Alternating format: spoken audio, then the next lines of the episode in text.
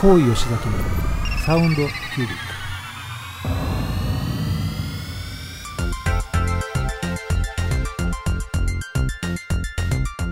クこの番組はこだわりの音楽と最新の時事経済ネタまで幅広いテーマでお届けする大人サロン番組です。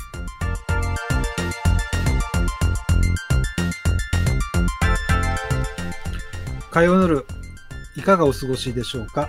こんばんは。高井吉崎です、アシスタントの川島のり子です。えー火曜日がやってまいりました。夜7時という時間帯でお届けする放送は今日2回目ということですがはい。皆さんちゃんとねこの時間から聞いていただいてますかね？私が今日の昼間の最後間違えました。しかもこの前10時だったのになぜかこの後は「は」まで言っちゃう。8時の時はちょっと前だよねっていうツッコミをリスナーさんからいただきましたが。皆さん優しくてね8時の時が長かったからねとかね優しく言ってくださいましたけど、い。や本当ねあのすいません。リスナーの優しさを感じますが。本当にねありがたいですね、まあでも確かにねあの8時からがあって10時からになりました、はい。1時間になりました、はい。今度は7時からですっていうことになると 皆さんねちょっとあの火曜日の夜のスケジュールがはい。この番組のために、皆さんねお優しい、うん。うん、でもほら先週お食事しながらねご家族で聞いてくださったりとか、うん。今までもしかしたらお一人で聞いていたかもしれないね時間帯がこう家族で一緒になんていうのもなんかあったかくて嬉しいなって思いましたよね。ねそうですよね、うん。やっぱり夜10時からだとねやっぱり多分、まあ一人で聞いてらっしゃる方多いと思うんですけど、7時からとなるとね食卓を囲んでとかね、はい、まあなあの移動中に他の方と一緒にとかね。まあ多分あのそういうシチュエーションがいろいろ広がってくると思うのではい、ね我々の番組より幅広いリスナーの方にアプローチできるんじゃないかと。期待もありますけれども、ね。2回目私ももう次回から間違えません。まあぜひ間違わないようによはい、ろしく気をお願いしま。つけますす。すいません。さあ、えーでは、えー今週もこのコーナーから始めていきたいと思います。はい、今週のサウンドキュービックニュース。ではまずは読売新聞ニュースからお伝えしていきますまずはじめにアメリカの国務省は11日2030年までに温室効果ガスの一種メタンの排出量を去年と比べて30%削減する取り組みに日本やドイツカナダなど24カ国が新たに加わると発表しました。アメリカと EU ヨーロッパ連合は先月メタンの排出量削減の目標を掲げることで合意しイギリスやイタリアなどが賛同していました。今回メタン削減の取り組みに参加する国地域は30を超えました。世界のメタン排出量のおよそ30%を占めるということです。メタンは家畜の排泄物などから発生し温室効果が二酸化炭素より大幅に大きいとされています。アメリカや EU は今月末にイギリスで開幕する COP26 国連気候変動枠組条約第26回締約国会議を前に参加していない各国への協力を引き続き呼びかけ国際連携を強化する方針です。はい、えー最初のニュースは、はい。メタンガス排出のニュースなんですけども、えー CO2 よりも温室効果のですね割合が高いという表現がありましたが実はこれ何倍かご存知でしょうか？川島さん何倍か？わからないですよね。すいません今見ちゃって25倍だそうです。そんなに？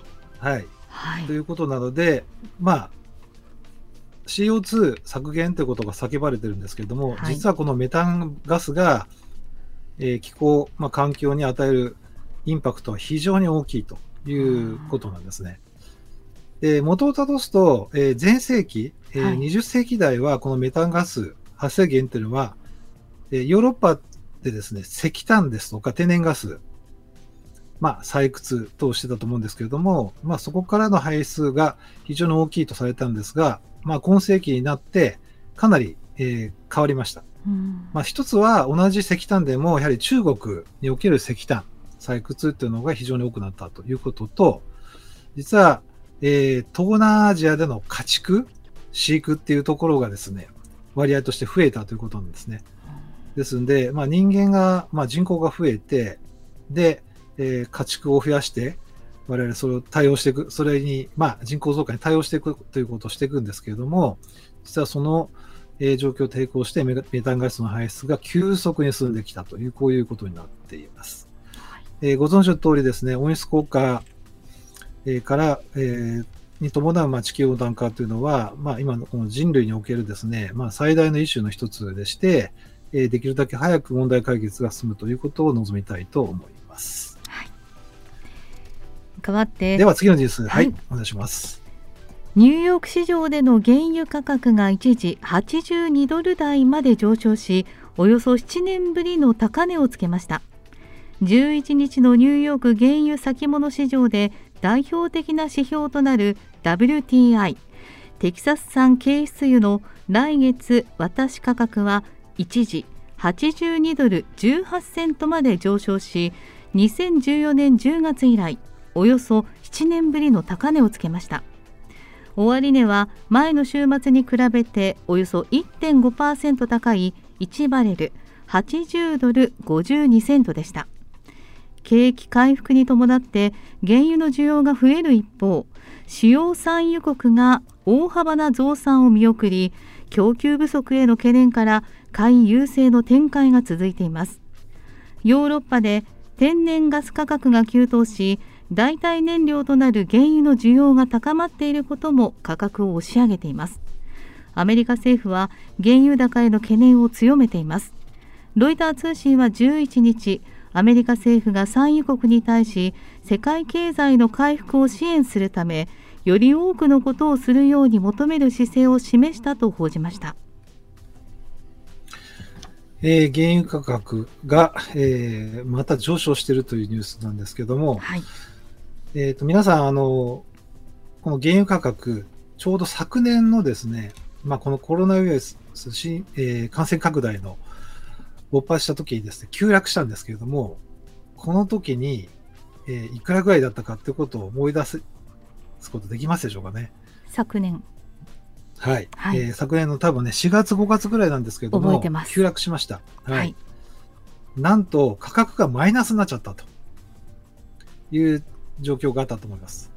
まあ、それはなぜかというと、えー、コロナウイルス感染拡大で、まあ、経済がストップして,、ま、してしてしまって、えー、原油なり、まあ、いわゆるガソリンの需要が、石油の需要が急減するんじゃないかということで、まあ、逆にその原油を持ってく、持ってるコストがかかってしまうっていうことから、価格がつかない、マイナスになってしまったっていう状況だったんですけども、そこから一転、えー、景気回復ということとともに、また価格、原油価格が戻って、まあ、2014年ですね、まあ、あの、まさに、えー、リーマンショック終わって、また、あの、景気、えー、再回復の中で原油が上がってきた時と同じぐらいの数字まで戻ってるということです。はい。えー、リスナーの皆さん気になるのは多分この原油価格とともにガソリンの値段だと思うんですけれども。どんどん高くなって。そうですよね。はい。あの、最近ガソリンスタンドの、えー、形状を見ると、本当にあの、えー、150円とか160円っていう表示が出てると思うんですけれども、まあ、当面こういう状況が続くということが、まあ残念ながら言えるんじゃないかなというふうに思います。ただし、えー、原油そのものの量が減ってるわけではないんですね。うん、やはりその産出国が実際にその原油を作り出す量をコントロールして、需給をコントロールしてるから価格が変動してしまう。うん、もしくは上がってしまうということでもあるので、その資源そのものがなくなってしまうということではないということは、まあ、ご安心いただきたいと思います。ただ、先ほどのですね、地球温暖化の話とともに、やはりこのエネルギーの問題とは非常に大切なことですので、皆さんやはりこういうニュースにもしっかり耳を傾けていただきたいなというふうに思います。あんまり車運転しない時には気にならなかったんですけど、ガソリンを入れるようになってからはちょっとドキドキしちゃいますね。そうですね。うんまあ、ついでに、あの、まあ、言うと、やっぱりガソリンの価格って分かりやすいんですけど、それ以外も、やっぱり石油価格うん、関係の、まあ、まあ、簡単に言うとプラスチックだとか、はい、まあ、そういうものも明らかに値上がりしちゃうわけですよ。そうです、ね。そうすると最終製品である、えーいろいろ、まあ、我々が日常で使うものの値段も上がってくるということになるので、まあ、じわじわとそういう影響が出てくるんじゃないかなというふうに思いますね。はい、では、次のニュースをお願いします。はい。秋篠宮家の長女眞子さまは今日東京八王子市の武蔵陵墓地を訪れ昭和天皇の武蔵野の三捧と光順皇后の武蔵野の東の三捧を参拝されました結婚で皇室を離れることを報告されるための参拝で眞子さまは午前10時前に墓地に到着しましたグレーのロングドレスにマスク姿で参道を進みそれぞれの三捧の前で玉串を捧げ深々と拝礼し拝礼されました墓地の入り口付近にはおよそ100人の地元の人らが集まり眞子さまは車の中から会釈して応じられましたはい。えー、眞子さまの、えーこのご結婚がいよいよ近づいてきたというニュースなんですけれども、もう10月のね、えー末にはご結婚の記者会見をされるということなんですが、一般的な、えー行事みたいなものはほとんど行わないということだそうで、まあ私一国民としてはちょっとね、見たかったな、残念だなということなんですけども、えーご結婚されて早々にニューヨークの方に行かれるということで、えーお相手の小村圭さんも、まあ、弁護士として、えーアメリカの、まあ、法律事務所で働くことは決まってらっしゃるということなんですが、まあ、皆さん、あの、小室圭さんについていろんなニュースがあってですね、まあ、アメリカで弁護士になりますっていうことで勉強されて、まあ、弁護士の資格を、まあ、そうそう、まあ、まあ、近々取られるという予定なんですけれども、小室さんが、あの、その、まさに、えーまあ、この弁護士になるための勉強をしていた学校なんですけど、川島さんなんかその学校名って覚えてます？いや全く覚えてないです、えっ、と、ニューヨークのね、フォーダムっていう学校なんですね。うん、有名なんですかで、はい。で、実はね、あの、日本史の方にはあまり馴染みのない名前なんですけども、えーこのフォーダムという大学は、えー経済学部とか法学部、えーではですね、まあ、アメリカのこの東海岸ニューヨークでは、昔からある名門大学なんですね。実は、あの、各有私もですね、このフォーダム大学を受験をしようと試みた事実がありまして、今日はちょっとネタとして、あの、まあ、結果的にはね、うんあの、受験をしなかったんです。他の大学に行ったわけなんですけれども、それはなぜ？まあ、あの、それは私、ニュージャージーに行きたかったので、うん。ニューヨークではなくてニュージャージーの大学がいいなっていうことでね、あの、選んだんですけど、はい。まあでも当時、まあ本当に、えー30年ぐらい前からもうずっとこのフォーダムっていうのは、まあアメリカの、いわゆる文系で言うと名門の学校だと。うーん。皆さんあまりね、馴染みがないので、どうしてもニューヨークっていうとコロンビアうん。とかね、NYU とかね、うん。まあそういう名前が出てくると思うんですけども、えー小室圭さんも、まあこの名門な、えー名門の大学での、まあ、ロイヤルなるべく勉強されたということを皆さんに共有させていただきたいと思います。はい、はい。ありがとうございます。はい、さあ、では川島さん、次のニュースお願いいたします。はいではやはりこう吉崎的視点のニュースをお伝えしたいと思います。バンヘイレンのフロントマンとしても知られるデイビッド・リー・ロス66歳が引退を発表しました。デイビッドの最後のソロコンサートは今年の大晦日にラスベガスでスタート。来年1月8日までの5公演で見納めとなります。エディアレックス・バンヘイレンマイケル・アンソニーとともにバンヘイレンのオリジナルメンバーとして活躍したデイビッドは1974年から85年まで在籍し96年に再加入するもまた脱退し2006年に復帰。エディの死まで同バンドに所属していました。皆様、あの、おなじみの、えーデイビッド・リー・ロス。まあ、日本ではあのデイブ・リー・ロスっていうね、デイビッドじゃなくてデイブって言ったりするんですけど、うんえー彼、ついに、まあ、約この50年間の音楽キャリアに終止符を打つというニュースです。まあ、非常にあの残念なニュースではあるんですけれども、実はまあ今回の引退の背景には、やっぱりエディ・バンヘンレンが、えー昨年亡くなったということ、これがかなりその彼の背中を押したということでもあるみたいですね。ご存知の方もいらっしゃると思うんですが、彼は、デイビッド・リー・ロスはもう日本が大好きで、えー実は日本に在住してたんじゃないかという説もありました。JWEB の番組に、ジョン・カビラさんの番組にゲストで出演されて、あの、この辺よく自転車で走ってるんだよねっていう話をしたりとか、うんうんうんまあ日本語でいろんなジョークを言ったりとかですね。また、また一説には、まあ大阪が好きで、大阪で、えー道頓堀のあたりによく出没するみたいな話もあって、えーこれが神話というかです、都市伝説だったのかわからないんですけども、まあそういう、えー数々のエピソードがありました。あの、エディ・バンヘレンと一緒に、まあ、バンヘレンで大活躍をするんですけれども、彼は、えー1986年にソロアーティストとしてもデビューをして、えーその後数々の素晴らしい作品を残しています。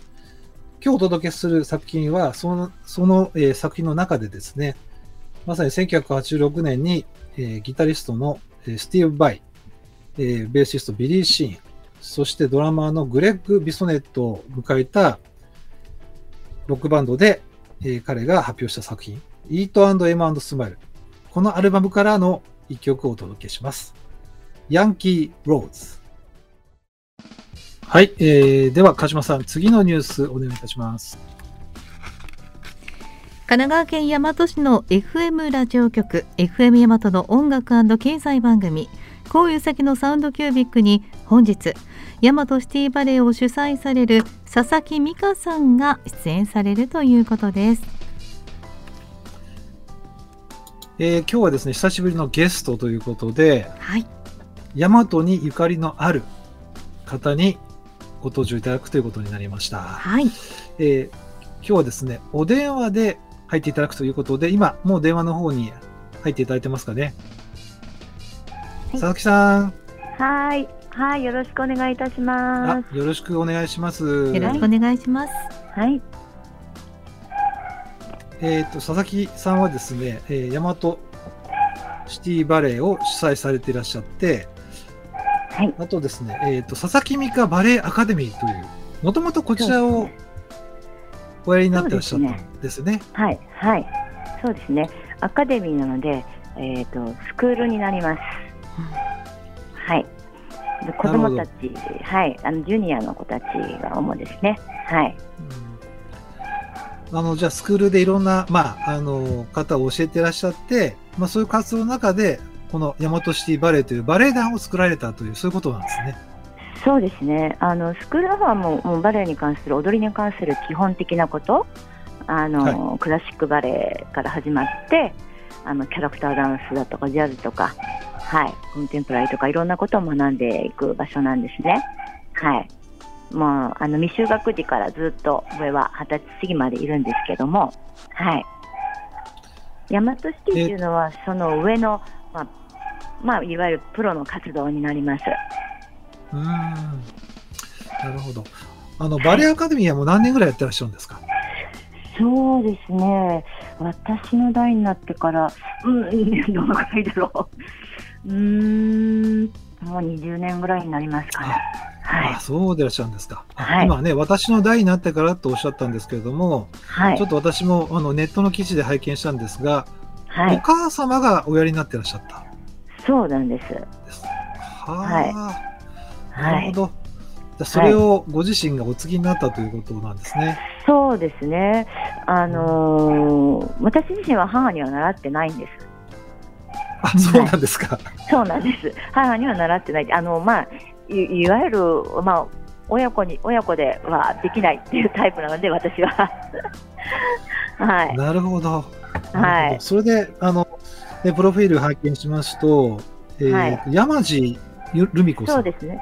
そうですね。山地留美子先生にずっとあの支持してました。まあ母の友人だったんですけども、そこに小さい時連れてかれまして、はい、はいそこでずっと学んできました。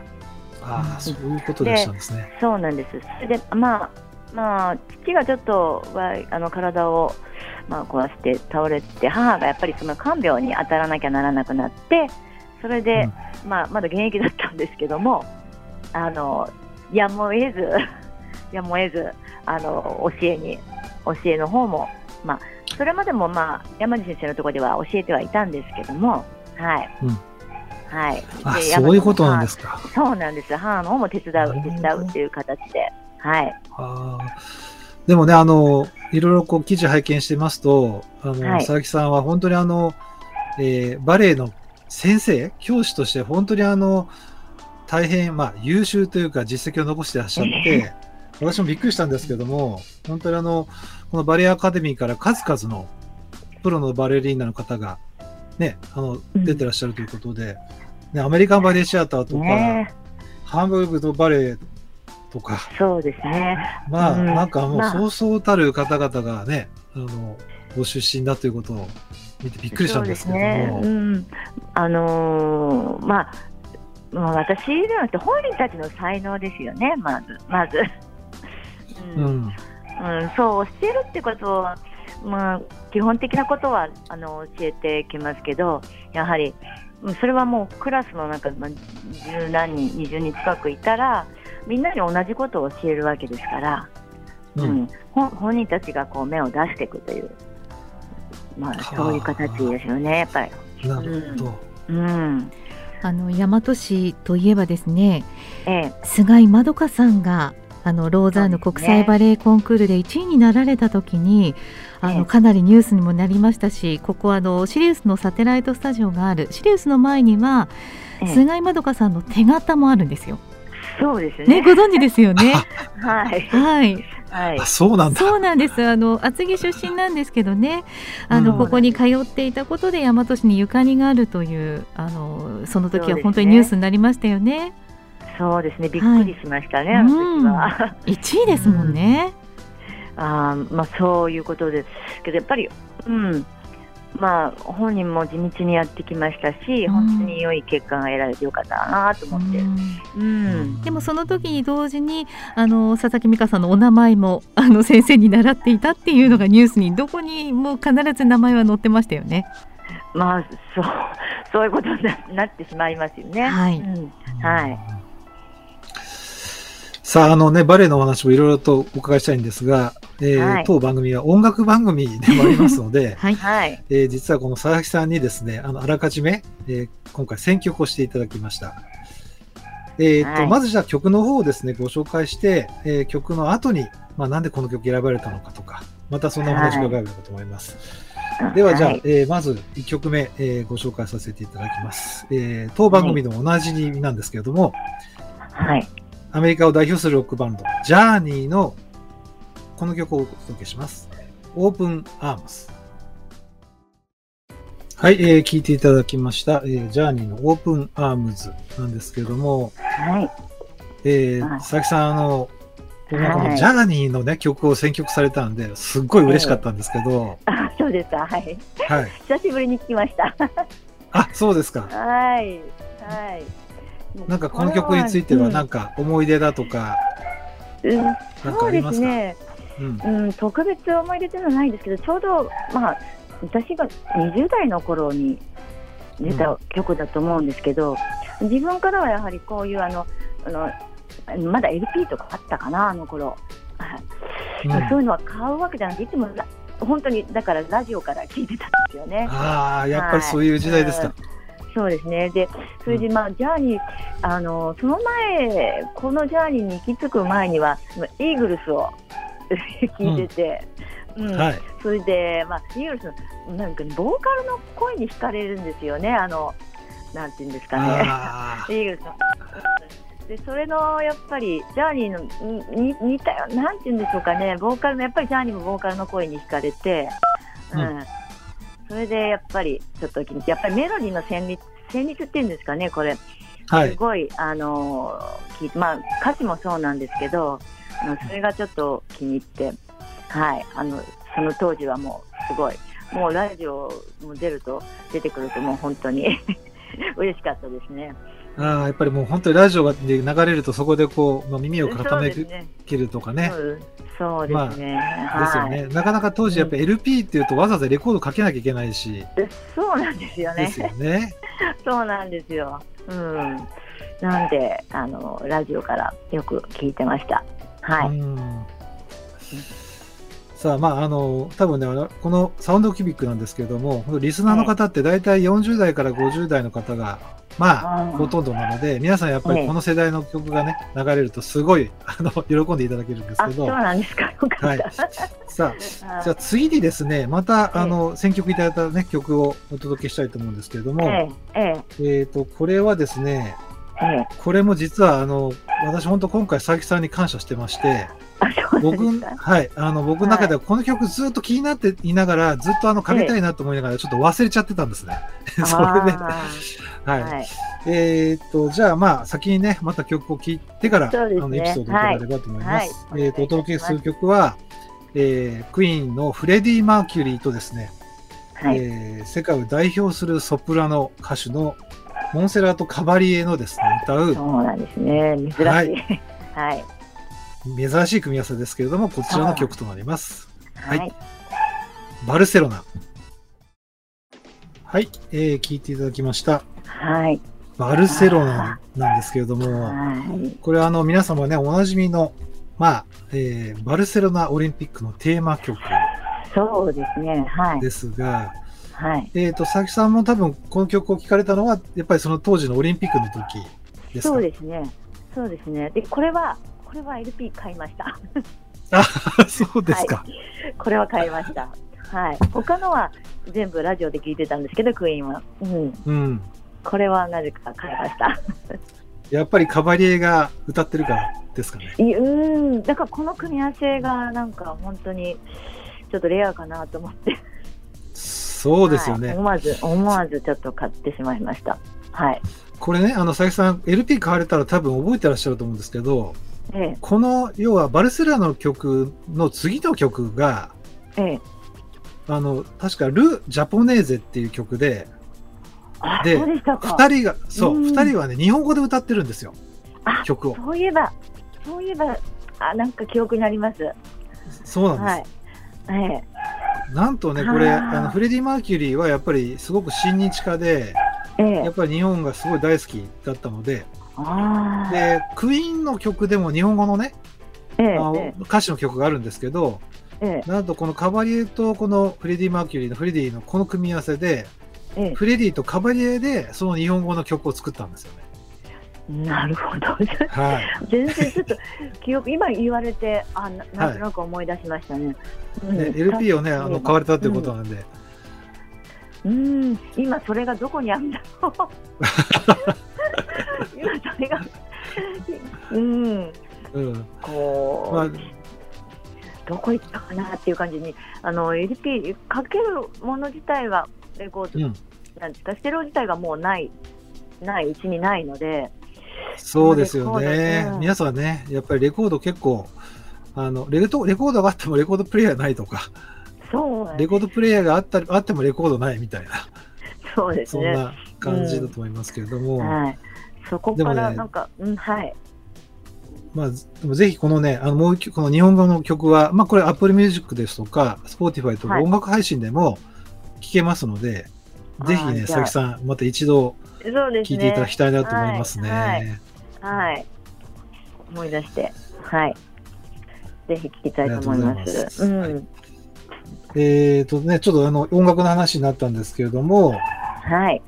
えー、とちょっとバレエの話というか、ヤマトの話に戻させていただいて、はい。あの、多分リスナーの方も、でもなんで、このね、あの、えーまさにお母様の代からこのバレエをやってらっしゃって、えで、えー、佐々木さんご自身も、まあ、ダンサーとして大変ご活躍されて、それで、今は、まあ、名指導者として、あの、か まあ、活躍されていらっしゃいますけど、でもなんでそれがヤマトっていう場所になったのかっていうのは、え 伺いたいところなんですけどね。うそれ、まあ、母がね、始めたわけなんですね。最初に、その今、今、湯沢屋さんありますよね。駅前のビル、湯沢屋さん。さんってえっ、と大和ドレスメーカー女学院があって今もあると思うんですけども、うんうんでそこで始めたんです。そこ一角を借りて。おーうん、その一角をお借りして母が始めたんです。はい。うん私が18ぐらいだったかな。もう数えたくはないんですけども。うん はい。でなぜ大和かって言ったらこれがちょっと、うん、母は、母はあの、まあ、もう姑さんからのあの、まあ、習慣なんですけど、方角で決めたんです。へえ。ええ面白い。方角でええそうなんです。なぜ大和って言われても、はい。でもよかったんでしょうね、それはきっとね。ねうんえその頃は相鉄線はまだ、えー地下じゃなかったかと思うんですけどね、上にいたような気がするいました。では、線路はうん。はい。はい、上上だったと思いますね。それで、はい。うん、あ、そうなんですか。そうなんです。そうなんです。はいや、なんか今日ね、すごい大変貴重なお話がらねれ。て、ねうんえ、いやーなんでか、まあ、大きい大きいものを選ぶときに、まあ、引っ越しとか、学校とかそういうものを選ぶときにしょっちゅうしょっちゅうね本学使ってたわけじゃないんですけども、はいはい。そういう何かあの大きい大きいことをやるときにはなんかいつももう家族全員それで従わなきゃならなかった。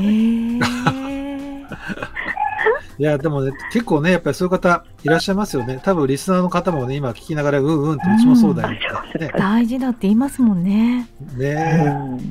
まあそうですかそういうでもまあここまで続けられたのであ、うんよかったのかなっうて。ん。いや、本当ですよね。あの、うんぜひ、ね、はいあの、その運気を継続していただきたいと思うんですけど、ええっ、と、まずじゃあここでまた一曲、あの曲はいを聴いて、えまさにですね、あの、また今月、あの、はいこちらのシリーズで公演があると伺っておりますので、その辺のお話を伺えればと思います。はい、わかりました。じゃあ曲の方ですね、えーご紹介します。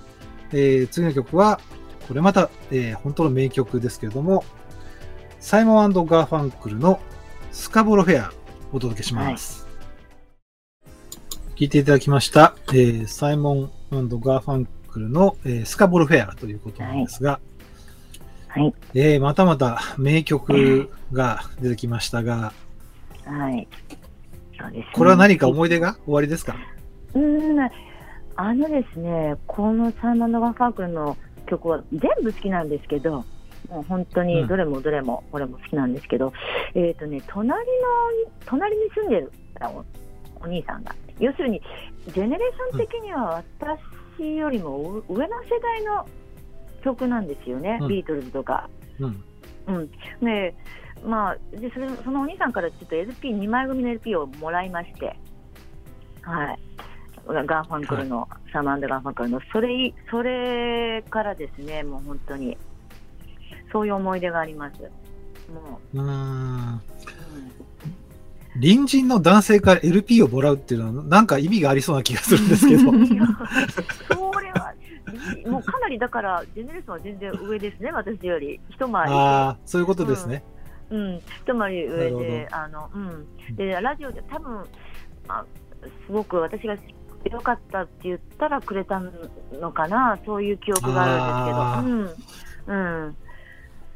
どっかで聞いて。でも確かに、にね、うん。うん、なかなかやっぱ音楽がね、入手するっていうことが、特に洋楽がね、まあ、ラジオから聞くぐらいしかできない時代ね、ですからやっぱりそういう LP をもらうとかって嬉しいですよね。そうですね、まあ、その、なんですかね、まだ小小学生、中学生ぐらいなので、LP も買える経済力もないですし、なので、うん。本当に前組、本当もらって、うん、あ本当嬉しかった。中学生の頃、あ、そうですか。そうですね、はい、はい。そんなありがとうございます。はい。うんなかなか貴重なまたエピソードを伺えて、ね、あの、多分、あのない そう内容は全然ね英語で分からなくても本当にメロディーラインが綺麗だったので、そうですよね。やっぱりうん重要ですよね、そそこはね。そうですねはいさあ、あのね、本当いろいろ音楽の話も尽きないんですけれども、はい。えー今月22日ですか、金曜日に、はいえー大和のシリウスで、はいまた公演が終わりになるということなんですが、はい。玉物前とそうです。はい。いう、またこれがなんか世界初演っていうふうに目打たれてるんですけれども、はい。どのような作品でですね、逆にどのような思いを持ってこれをやられるのか、いかがでしょう？そうですね。あのーまあ、バレエというと、まあ、一般的に皆さんご存知の向こうの西洋から入ってきたスタイルですよね。あの、うん白鳥の湖だとか、あのーくるみ割り人形とか、なそういうスタイルではこれはなくて、日本が題材のものなんです。で、やはりシリウスができた時から、あの大和から発信できる作品を模索していきたいというのがやはりあの思いがありましてこういこの作品あの取り組んでみました。はい、あの、この玉の前は、私もあの、この題材についてはどっかで聞いたことあるなと思ったんですけれども、ええ。まあ実はね、これ、あの、歴史的にはいろんな形でこう上演されていたというか、なんですね。もうびっくりしまして。そうですね。歌舞伎にもありますし文楽にもありますし、うん。そして、はい。あのお能の方では殺生石という題題名で、はい、あります。はい、なかなかその、おおどろおどろしい 物語、やにも聞くんですけれども、う。ん、なんですけども、まあこのそのいろいろなその伝説を組み合わせていろいろまあ言われている伝説を組み合わせて岡本喜道さん方があの、一つの物語にまとめたんですね。で、その本をちょっとはあの見つけましてでもまあまあ純愛なんですね一言で言うと。一言で言うと、だからそのドロドロしたというよりも、うん、あの悪女にあ惹かれていく。あの幼馴染の2人だったんですけども、まあ、はい女の子の方が狐に取りつかれて、あの九尾の金毛九尾の狐に取りつかれてしまって、うん、幼馴染のあの、まあ、男の子と女の子の話がこう展開していくんですけども、まあ、最後には、まあ、最後言って言ってしまうとちょっとあれなので。そうですね。はい それはちょっと控えていただいた方がいいかもしれませんね。ついつはいつい印象になっちゃうんですけど、まああのそう一つの一つの愛の形を表現した作品だと思います。はい、いや、なんか大変ね、面白いストーリー展開になりそうなので、あのねまあ、ぜひ、あの、この公演ね、あの、リスナーの皆様、そうですねえーぜひ足をね、運んでいただけれうん、そうですばと思いますけれどもね。、はい。はい、えっ、と、10月22日金曜日で、えー開演が夜6時というふうに伺っておりますが、そうなんです。はいはい。平こちらちょっと早いんですけども、はい。うん。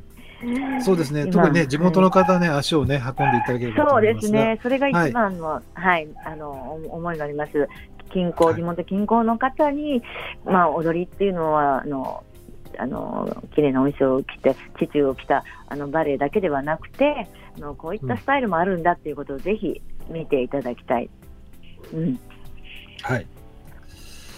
いや、本当ちょっと楽しみなお話なんですが、はい、えーぜひね、あの、リスナーの皆さん、あの、ぜひ、えーチェックしていただいて、まあ、シリウスでこの検索すれば、あの、情報は出てくると思いますので。はい、ぜひご覧に、ご覧いただきたいと思いはいます。、お願いしたいですね。私あのはい佐々木さん、本当今日はね、長い時間ありがとうございました。ありがとうございます。はい、ありがとうございましあたの、。公演の成功をお祈りいたします。ありがとうございます。はい。では、あの、佐々木さんに、えーと選んでいただいた最後の曲、えーおかけして、えー佐々木さんとはここでお別れということで、はい、あの、ね最後にちょっといいですか？あ、ずっと。はい。最後にずっとあのワンちゃんの鳴き声が聞こえてたので。ご家族ですよね。多分。あのね佐々木さんの声に反応されてずっと多分一人で寂しい思いされてたのかな。多分リスナーさんもずっと気になってたんじゃないかなとあ思って。い。あいいんですいいんです。いやいや、いいんですよ。うん。なんかまさあの静かになるとそう佐々木さんがねお話をしなくなると鳴き声もなくなるから多分声に反応されてるんだなと思って。そうなんですどっかこの雑音が入らないところにかにちょっと逃げ込んでるんですけど、うん、いいんですよ。うん、やっぱり家族の声だからね、はい、すぐ反応して。そうです、いません、貴重な時間をありがとうございました。でもないです。こちらありがとうございました。ありがとうございました。はい、こちらでは失礼いたします。はい、じゃあ、えー、佐々木さんに選んでいただいた、えー、最後の曲、えー、小野梨沙さんのイパネバの娘お届けします。はい、えー、聞いていただきました、小野梨沙さんのイパネバの娘という曲ですが、今ね、川島さんが配信ご覧いただいた方は、見ていただくかもしれませんけれども、はい、ここシリウスに、ね、そうなんです。11月3日に小野梨沙さんいらっしゃるんです。うん、そうですよね。はい、だから知ってか知らずかね、佐々木さんが選ばれたのが、10月22日にはあのバレエの舞台を楽しんでいただいて、はい、11月3日にはこの小野梨沙さんの歌声をまさに今聞いていただいたイパネマの娘も演目の中に入ってますから。入ってるね。はい。あそれでリクエストかもしれないですね。伺わなかったけど、ちょうどね、ね、さっき私シリウスのところでこのチラシもらってきたばっかりだったので、うん、そうだからあいらっしゃるんだなんて思ってびっくりしてたんです。偶然だね。はい、ね、えー、なるほど。さああの本当ねあの久しぶりのゲストということであの楽しい時間を過ごさせていただきましたが、皆さんいかがでしたでしょうか？うん、あっという間でしたね。はい、はい。ではまた来週ですね、この時間で、えー、お目にかかり,、ま、かかりますということなんですが、はい、最後の曲は、えー、デビッド・リー・ロスの話題がありましたので、やはりこの曲かなと思ってますね。えっ、ー、と、バンヘイレンのジャンプを、えー、聞きながら皆様とお別れしたいと思います。はい。ここまでのお相手は川島のりこと。高吉崎でした。また来週